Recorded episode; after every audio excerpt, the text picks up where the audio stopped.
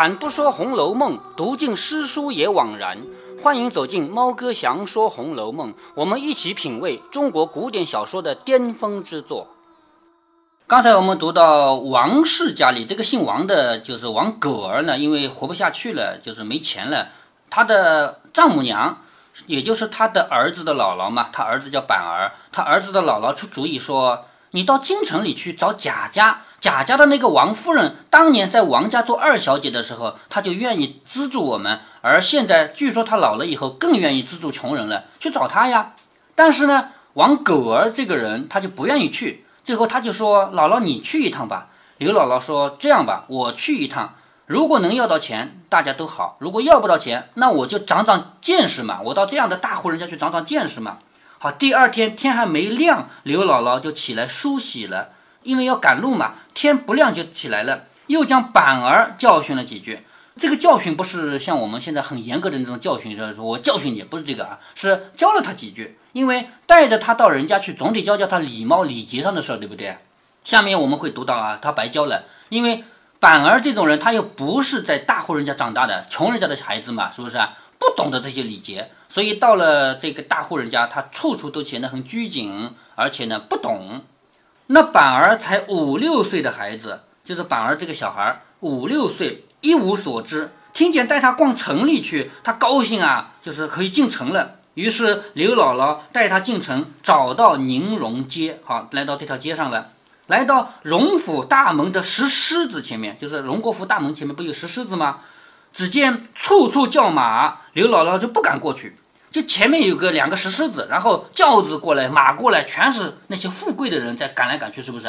那刘姥姥毕竟也是个穷苦人家过来的人，她怎么敢上去呢？不敢，是不是？于是她掸了掸衣服，又教了板儿几句话。你看啊，这个话是写的很可爱啊。其实刘姥姥并不是真的说板儿，我教你什么什么，不是。其实她自己心慌。人一心慌呢，就是做事情就离谱了，所以呢，他就一会儿就没主意了嘛，就来教教板儿，你要注意，你要注意。其实他自己心慌，你知道吗？是作者在这里没有明写，我们能感觉出来这个关系。如果让你去一个什么地方，从来没去过，而且比如说吧，你到一个地方去，那里站满了警察、军队，所有人都不敢去，你要靠近的时候，你自己心里就突突突突跳，是不是啊？这个时候你干嘛？你就回头对别人说说话，哎，当心啊，你们别急啊，其实你自己最急。说刘姥姥这个人，她不敢去，她又回头跟板儿说几句话，然后蹭到了角门前。看蹭蹭是怎么走的？怎么走啊？就沿着墙根一步一步小小的步子，慢慢的靠过去，这叫蹭。如果说你正常去找一个人，你会这样走吗？绝对不会，是吧？你会正对着他走过去吗？但是他是沿着这个墙，慢慢的、慢慢的一小步一小步的过去，这叫蹭啊。也就是说，刘姥姥这个人的神色，通过一个字就写得很明白。蹭过去的，他不敢吗？蹭到前面呢，只见这里挺胸叠肚、指手画脚的人坐在大板凳上，也就是门卫。咱们现在的门卫是专门有一个门卫房间的，是不是啊？他们是门口摆了个大板凳，上面坐着几个人，是什么？挺胸叠肚、指手画脚，指手画脚就是在那说话，正在说东谈西呢。刘姥姥只好蹭上来问，你看又一个蹭，蹭上来问大爷们纳福。什么意思呢？就是我给你们行个礼，就大爷们纳福。众人打量了他一会儿，你看这个两个字用的很好，打量了一会儿，不是看一眼，打量一会儿。为什么要打量一会儿呢？为什么？就这种人怎么会到我们家门口来？我们这什么地方？我们是贾府，我们这是都是来的贵族人家，是不是？怎么有你这么个人来？所以打量了一会儿，知道了吧？好，这里作者用简简单单几个字就把人的神态全部写出来了。说打量他一会儿，便问哪里来的？你看这种态度，按理说是你找谁呀？是不是？哪里来的？就你这种人干嘛？要饭的不？是不是？刘姥姥陪笑的说：“你看他必须这样笑着跟人说话。如果他再去一横的话，人家就滚滚滚滚滚赶走了，是不是？所以陪笑的说：我找谁呢？我找太太的陪房周大爷。太太的陪房是什么意思啊？”就是嫁妆，我们知道现在，比如嫁女儿了，一辆汽车、一套房子，再加上多少彩电、冰箱这些东西，这叫嫁妆，是不是啊？古代的嫁妆还有仆人，就是在娘家的仆人随着女儿一起嫁到婆家去了，这个仆人也是嫁妆，这叫陪房，知道吧？他说我找谁啊？我找太太的陪房周大爷，他管周瑞叫周大爷，其实周瑞根本就不是什么大爷，就是仆人，但是没办法，他更穷嘛，是不是？他说：“我找太太的陪房周大爷，烦请哪位太爷替我请他老出来。”好，他说你们这里的人都是太爷，太爷是什么角色？就是比大爷还要高一辈的人，就是看门的人，在他嘴里成了太爷了，是不是？那为什么？因为他必须客气一点，要不然谁理你啊？是吧？所以，就连看门的人，他都必须这样陪着笑，称人家太爷。你感觉出这一个穷人的卑微了吗？是吧？他说，嗯，那主人来了，称什么他？那另外一码事嘛。什么呢？主人来了怎么称？这是另外一码事。就是现在，目前我求你的，我只能喊你太爷，知道吗？所以，穷人到了富贵人家是很卑微的这样一种角色啊。《红楼梦》里面简简单单几句话、几个字就给你描写的清清楚楚。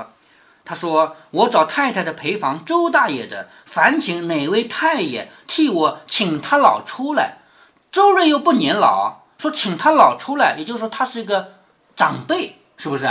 其实他年纪不老呀。说请他老出来，那些人听了就不理他。你这么个人找周瑞，我干嘛要理你啊？是不是？就理都不理他。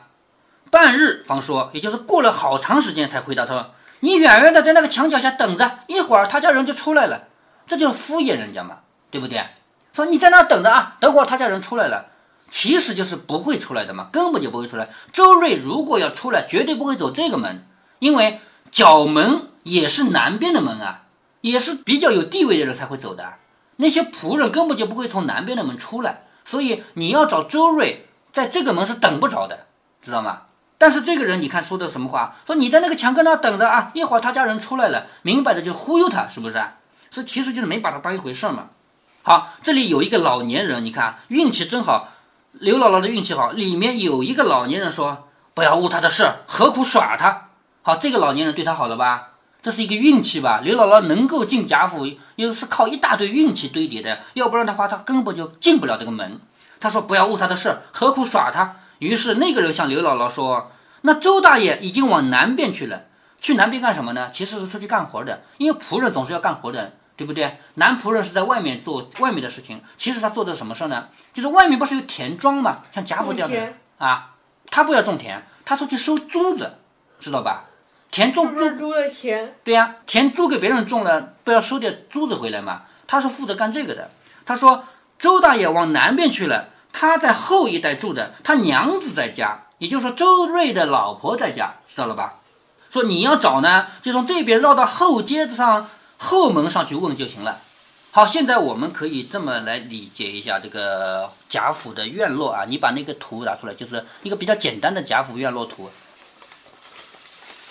哎，这个图我们可以看到一个黑框子的围墙，对不对啊？其实这样的人家呢，最北边没有明确的围墙的。最南边是这样的围墙和大门，是不是啊？他家北边其实有很多小的房子，这些房子都是仆人家住的，以及干什么杂事的。这里其实有很多后门通在外面，这些门都是小小的门。平常呢，没事的时候当然要关起来，防止贼进来，是不是啊？但是自己家的人呢，在那里进进出出，就都从那里走，那里就像一条街一样。所以说，你绕到那边去问就行了。你到那边去问问，是能问到一个叫。周瑞的老婆的周瑞不在家，刘姥姥听了赶紧谢谢啊，谢谢啊，这是刘姥姥的运气。前面说了，刘姥姥今天能进贾府是好几个运气叠在一起的。她要是其中有一个人没帮她的忙，就完蛋了，就进不去了。第一个人已经帮过她了，她赶紧谢了，于是携了板儿绕到后门上，只见门前歇的一些生意担子。好，这里有人做生意，就是卖什么东西，比如说卖山芋啊，卖玉米啊。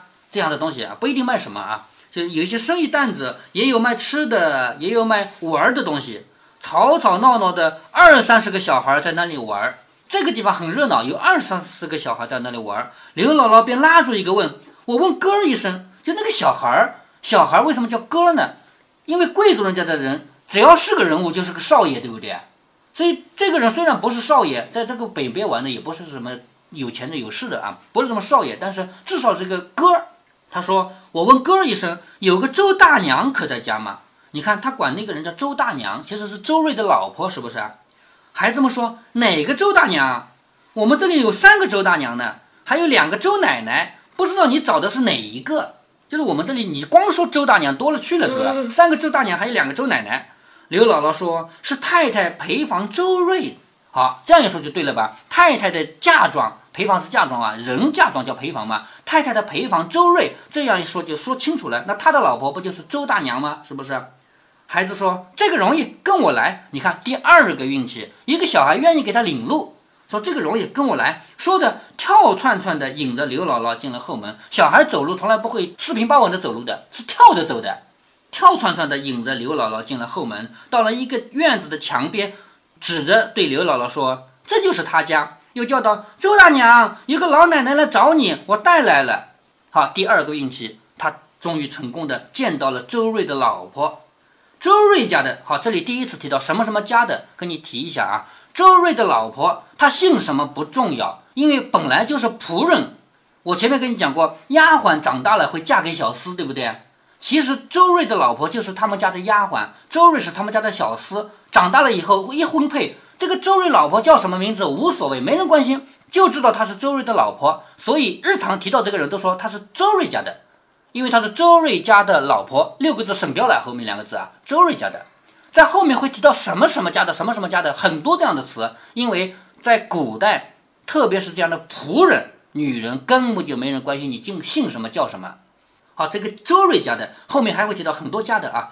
周瑞家的在里面听说，忙迎了出来，问是哪位？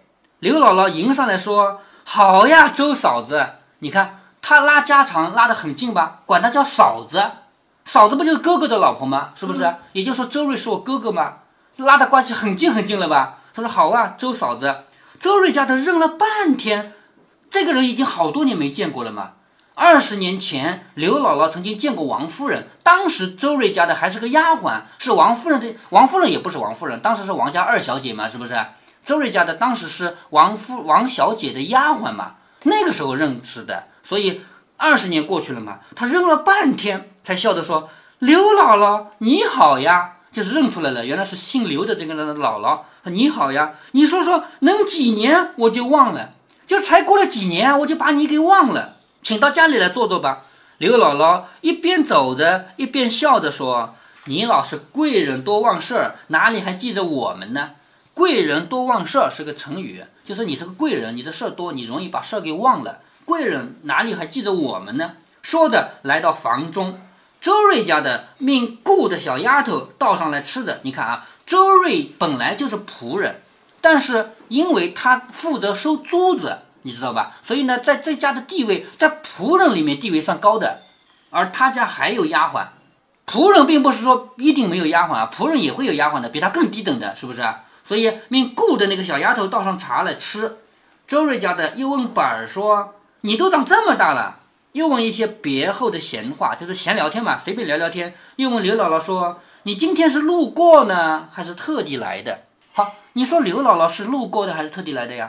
路特地来的，哎，对，本来就是特地来的嘛。但是刘姥姥能这么说吗？我就是来找你要钱的，不能这么说，对不对啊？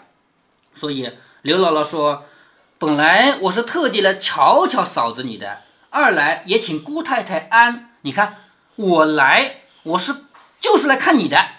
你看我的目的多明确啊！我找谁都不是，我找你的。为什么？我是来敲敲你的。二来呢，我请姑太太的安。这个姑太太指的就是王夫人。因为以前二十年前她见过王夫人的，对不对？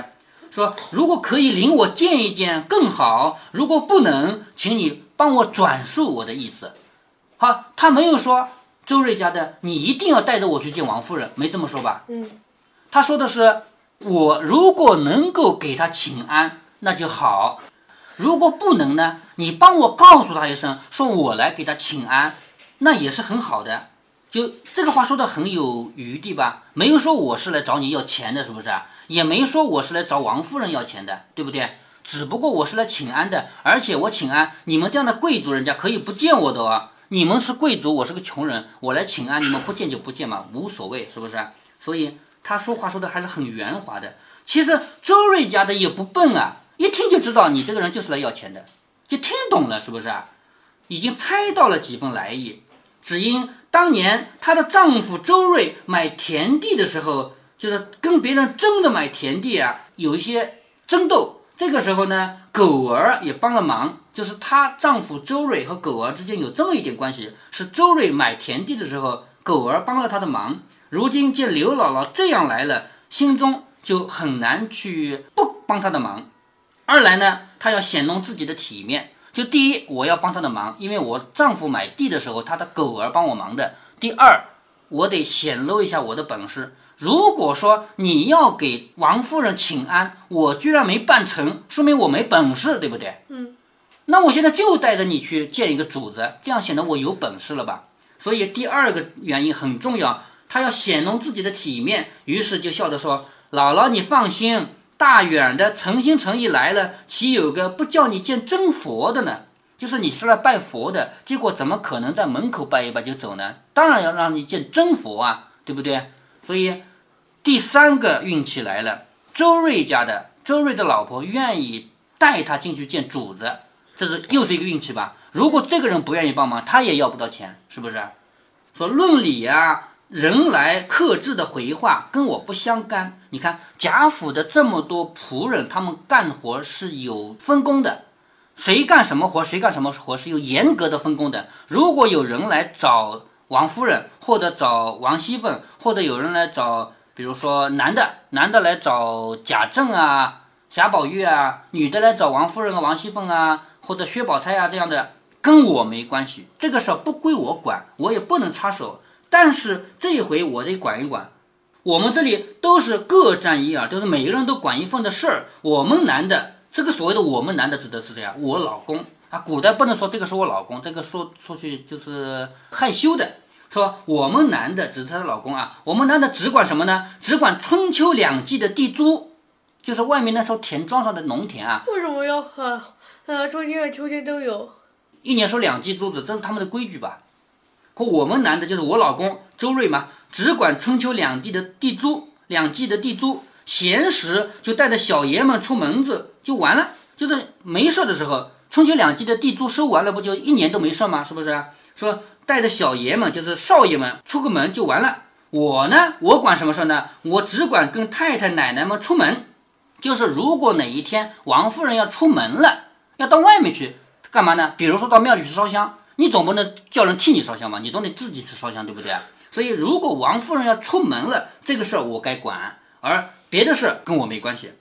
那为什么今天我要管管你的事儿呢？因为你是太太的亲戚，又拿我当个人，就是你啊，是王夫人当年还没嫁过来的时候就是个亲戚，而且你还当我是个人，投奔了我来。那我就破个例，我给你通个信去。就本来这个事儿不归我管，今天你是专门来投奔我的，所以我得破个例，我给你报个信。只是有一件事你得知道，什么事呢？我们这里跟五年前不一样了，以前是太太管事的，以前咱们贾府啊是王夫人管家的，现在太太已经不管事，都是连二奶奶管家。也就是说谁呀？王熙凤是吧？现在家里管家的是王熙凤。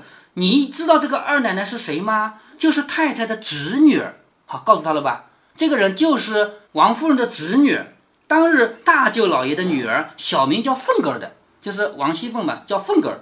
刘姥姥听了说：“原来是她，怪道呢。我当日就说她不错呢。”好，这个话是假话啊。刘姥姥说：“哦，原来是她啊！我当年就说她这个小孩不错。其实她根本就不认识王熙凤，后面会提到。”就是后面的细节描写里会讲到，但是作为刘姥姥，她当然不能说王熙凤谁啊，我不认识，她怎么能这么说呢？是不是啊？他只好说人家好吗？嗯，原来是他啊，我当年就说他了不起，就这个话就很假。说这么说来，我今儿还得见他了。周瑞家的说，这当然，如今太太事多心烦，有客人来了，能推掉的就推掉了，都是凤姑娘在接待。也就是说，我们家如果有像你这样的人来。你是不会见到王夫人的，王夫人能推就推，不见的。而谁见呢？就是王熙凤在见。说今天啊，你宁可不去见太太，也要见她一面，才不枉来这里一遭。站在你的角度，你宁愿不去见王夫人，你要见王熙凤，这你才没白来。为什么？因为王熙凤更会办事儿。刘姥姥说：“阿弥陀佛，全仗嫂子方便了。”你看她。随口一句阿弥陀佛，为什么他没有话好回答了嘛？是吧？你帮了我个大忙嘛，所以他能见到王熙凤。第三个人帮他的忙了，就是周瑞的老婆，叫周瑞家的。如果周瑞家的说这个跟我没关系，我只管太太出门的事儿，别的事我不管。如果他这么说的话，那刘姥姥就是白来一趟，是不是？正好周瑞家的也愿意帮忙，所以他见到了王熙凤。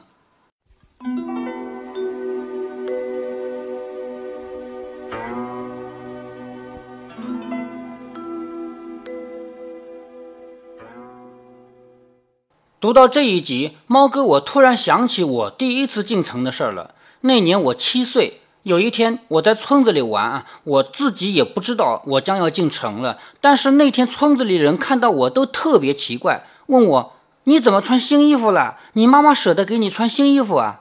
我这个人啊，从小到大都是穿旧的。旧的只要不破，已经是好衣服了。绝大多数是破的嘛，在破的衣服里，只要是补过的，也算是好衣服了。还有一大半是没补的。我经常穿露屁股的衣服上学去，有好多同学以为我妈虐待我，其实不是啊。我妈把一切时间都给了她那几块田，只有下雨天不能下田了，才会坐在家里补衣服。我的衣服从哪里来啊？首先我有个亲哥哥嘛。另外，我还有堂哥啊、表哥啊，还有不是哥哥的哥哥啊，只要比我大的衣服都可以给我嘛。我家是不是特别穷呢？也不是，那个时候家家都一样，没有特别富的，也没有特别穷的。但是别人舍得给小孩穿衣服，我妈舍不得，这是一种处事观念啊，跟钱没关系。反正那一天，全村人都在问我同一个问题：你怎么今天穿新衣服了？你妈怎么舍得的？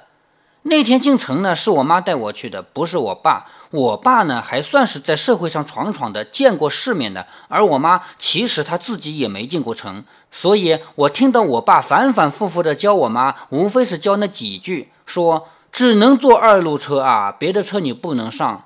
还说如果你要问人，前面带个请字，要说请问。交代来交代去，就是这两句，连我都背出来了。接下来就有点像刘姥姥带板儿一样，我的妈妈带着我进了城。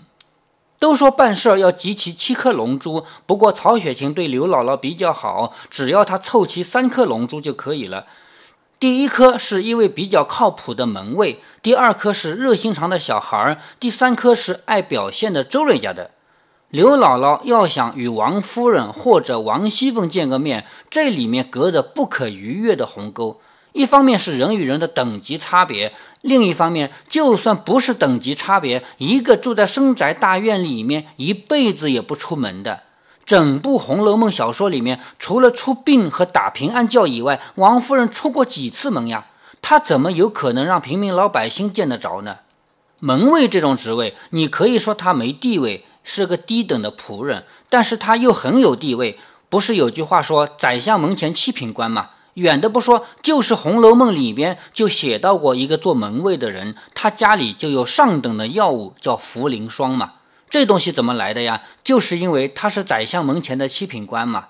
咱们今天像猫哥我这样的人，想要看一眼市长，也只能在电视里看。我还有什么机会可以见他吗？市政府的大门不会让我进吧？这个道理古今相同。大家看过老谋子的一部电影叫《一个都不能少》的没有？那个什么事儿也不懂的少女在电视台门口想要找台长，花去了多少功夫与心血？最后要不是一位爱管闲事的主任通报了一声，就凭这个小妞，她怎么可能见得着台长嘛？曹雪芹写人情、写人性，往往几笔就透彻入骨。你看他那一句，打量了他一会儿。简简单单几个字，我们一定能在眼前浮现出一个富家看门狗对穷人的鄙视与恶心吧。所以后面说你在那墙脚下等着啊，一会儿他家就有人出来的，这样一句敷衍的话就不奇怪了。至于那三个问题，你是谁？你从哪里来？你要去哪儿？顿时让天下所有的门卫都成了思考宇宙终极哲理的哲学家。这三个问题也叫做哲学的三大终极问题嘛。如果您觉得猫哥的读书分享有益有趣，欢迎您点击订阅，这样您将在第一时间收到猫哥的更新提醒。如果您有什么要对猫哥说的，不管是赞还是批评，不管是提建议还是唠唠嗑，欢迎您在节目下方留言。您也可以加猫哥的公众号，四个字“猫哥在线”。您还可以加入猫哥的听友群中，微信群呢，用语音节目没有办法说清，还是 QQ 群方便，群号为八四九九六六八九九。不管加入 QQ 群，还是微信群，还是在节目下留言，还是在公众号留言，您都可以围绕着书中的智慧和读书的乐趣畅所欲言。好，再见。